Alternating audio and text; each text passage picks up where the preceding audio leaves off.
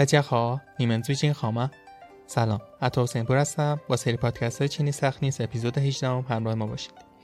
تو این قسمت قصدیم راجع به غذاها در زبان چینی صحبت کنیم. یکی از موضوعاتی که قطعا مورد علاقه خیلی از ماها هستش.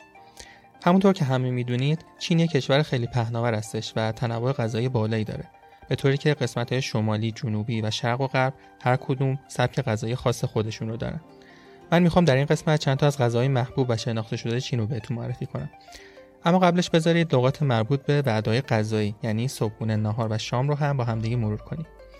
وعده‌های غذایی در زبان چینی همگی شامل کلمه مشترک خوراک هستند و قبل این واژه بازه زمانی اون وعده رو قرار میدن که قبلا با این واژه ها آشنا شدیم. صبح یا صبح زود که می‌شد زاشام ظهر جنوع و شب که می‌شد شام در حالت خودمونی تر برای گفتن وعده غذایی یا همون خوراک می‌تونیم از واژه فن استفاده کنیم و در حالت رسمی تر می‌تونیم لغت تن رو به کار ببریم. پس صبحونه میشه زافن یا زاوتن نهار اوفن یا اوتن و شام که میشه ونفن یا ونتن در مکالمات عادی روزمره معمولا از واژه فن برای گفتن وعده‌های غذایی استفاده میشه. مثلا 我想吃早饭 من میخوام صبحونه بخورم اما اگه شما مثلا داخل یک هتل هستید و میخواید سوال کنید که زمان سرو صبحونه که هستش بهتره بگید زاوتن شی جی در منوی اکثر رستوران ها هم از واژه زاوتن که رسمی در هست استفاده میشه خب یکی از خوراکی پرمصرف چینی ها مثل ما ایرانی ها برنج هستش برنج به چینی میشه میفن با آهنگ سه و چهار برنج تقریبا یکی از زدهای غذای اصلی چینی ها رو تشکیل میده. در کنار برنج چینی به نودل هم خیلی علاقه دارن و معمولا نودل ها همراه با مخلفات و طعمهای متنوع توی اکثر مناطق چین دیده میشه. نودل به چینی میشه میانتیا با آهنگ چهارم و دوم. معمولا پکنی ها به آخر این لغت یه آر هم اضافه می‌کنن که معمولا تو لحجه پکنی زیاد دیده میشه و میگن میانتیار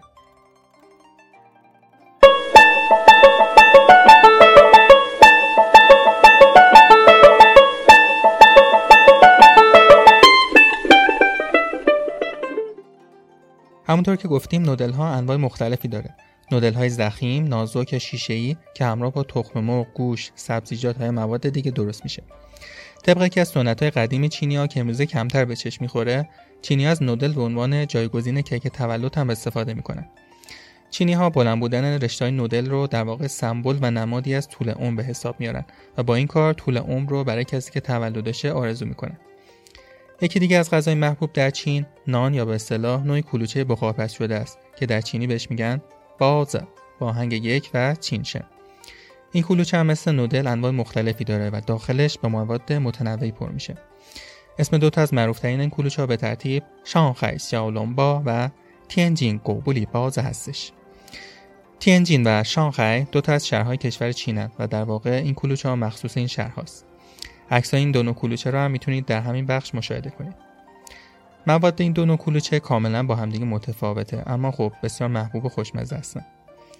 خوراکی بعدی dumpling است که چینیش میشه 饺子 با آهنگ سه و 轻声 dumpling در واقع خمیری است که داخلش رو با یه سری مواد پر می‌کنند مثل پلوماهی شب ما این غذای سنتی رو هم معمولا در قسمت های شمالی چین به عنوان غذای شب درست می‌کنن و می‌خورن. یادمه تو یکی از جشنهای بهاره چین یکی از دوستای من که خیلی شکمو بود از این خوراک خیلی خوشش اومده بود و ده دوازده تا جیازه خورد. توی زبان چینی به کسی که زیاد غذا می‌خوره و به اصطلاح همون آدم شکمو میگن چی خوا چی خوا با آهنگ یک و چهار.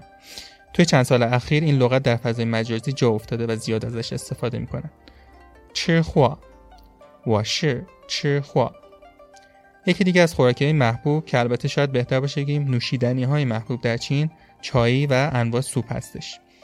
سوپ که چینیش میشه تانگ با آهنگ اول و چایی که تلفظش شبیه همون چای خودمونه و میگن چا با آهنگ دوم.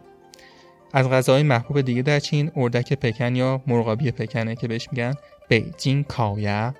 یکی دیگه از غذای شناخته شده در چین غذاهای منطقه سیچوان هست. غذاهای این منطقه به خاطر تون بودنشون معروف هستن و یکی از شناخته شده ترین این غذاها هاتپات سیچوان هست که بهش میگن سیچوان خواگو و بازم می‌تونید تصاویرش رو توی همین بخش ببینید. خب ممنونم که در این پادکست هم همراه ما بودید. تا پادکست بعدی و این موضوع جذاب دیگه. بای بای.